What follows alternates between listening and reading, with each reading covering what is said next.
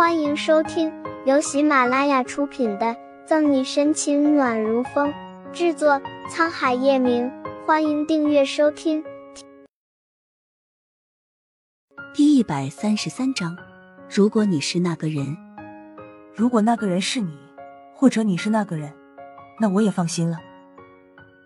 什么叫做如果那个人是你，或者你是那个人？沈西困惑不解，正要多问，雪姨继续说：“陈玉出生开始便由我带着，名义上我是叶家的保姆，但心里早就把他当做自己的亲生孩子看待。”沈西不说话，就这样静静的听着。莫名其妙的，他想知道叶晨玉以前更多的事。以前叶氏集团总公司在国外的时候，自寒少爷和太太很忙。一年四季回老宅的时间还没有一个星期，都是叶老太太一直陪着陈玉。可是发生了一些事后，叶老太太的身体越来越不好，便出国去疗养。叶老太太这一走，仅八岁的陈玉就完全由我照顾。自寒少爷、太太更是忙得不可开交，哪里还有时间顾及陈玉？慢慢的，陈玉的性格越来越孤僻。那后来呢？薛姨，你为什么要离开叶晨玉？沈西不解的问。看这情况，薛姨来到这个地方不是一年两年，并且这么长时间，她还没有主动的听叶晨玉提起他的父母，尤其是他的爸爸薛姨口中的自寒少爷。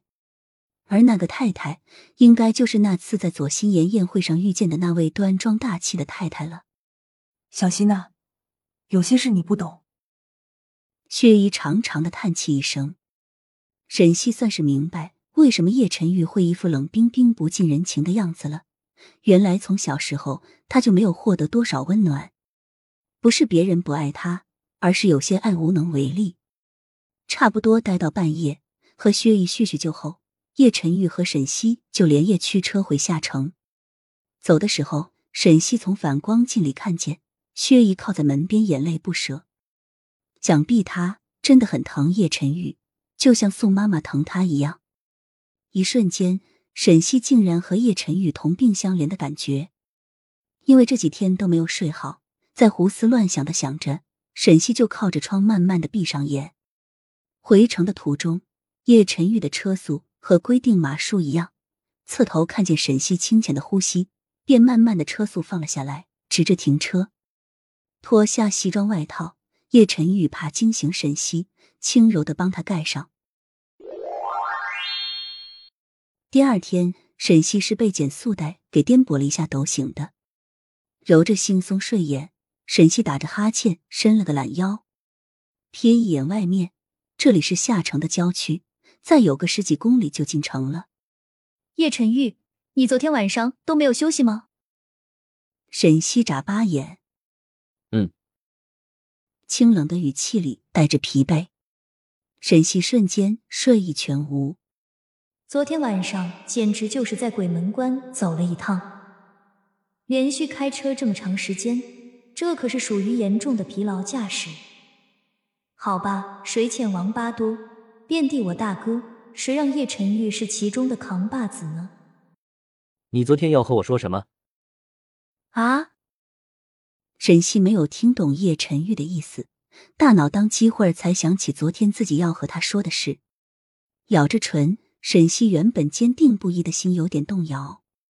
昨天才是叶晨玉的生日，还没有给他准备礼物，今天自己就要和他说再见，会不会有点残忍？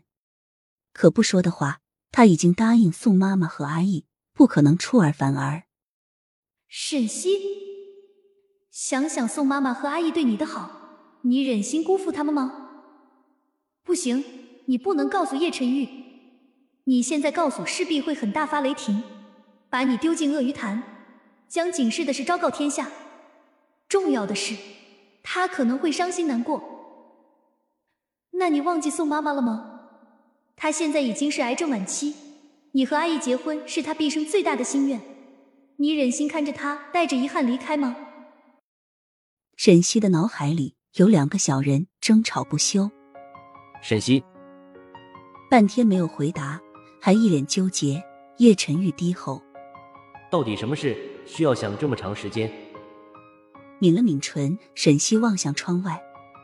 如果好人没好报，为什么我们还要做好人？本集结束了，不要走开，精彩马上回来。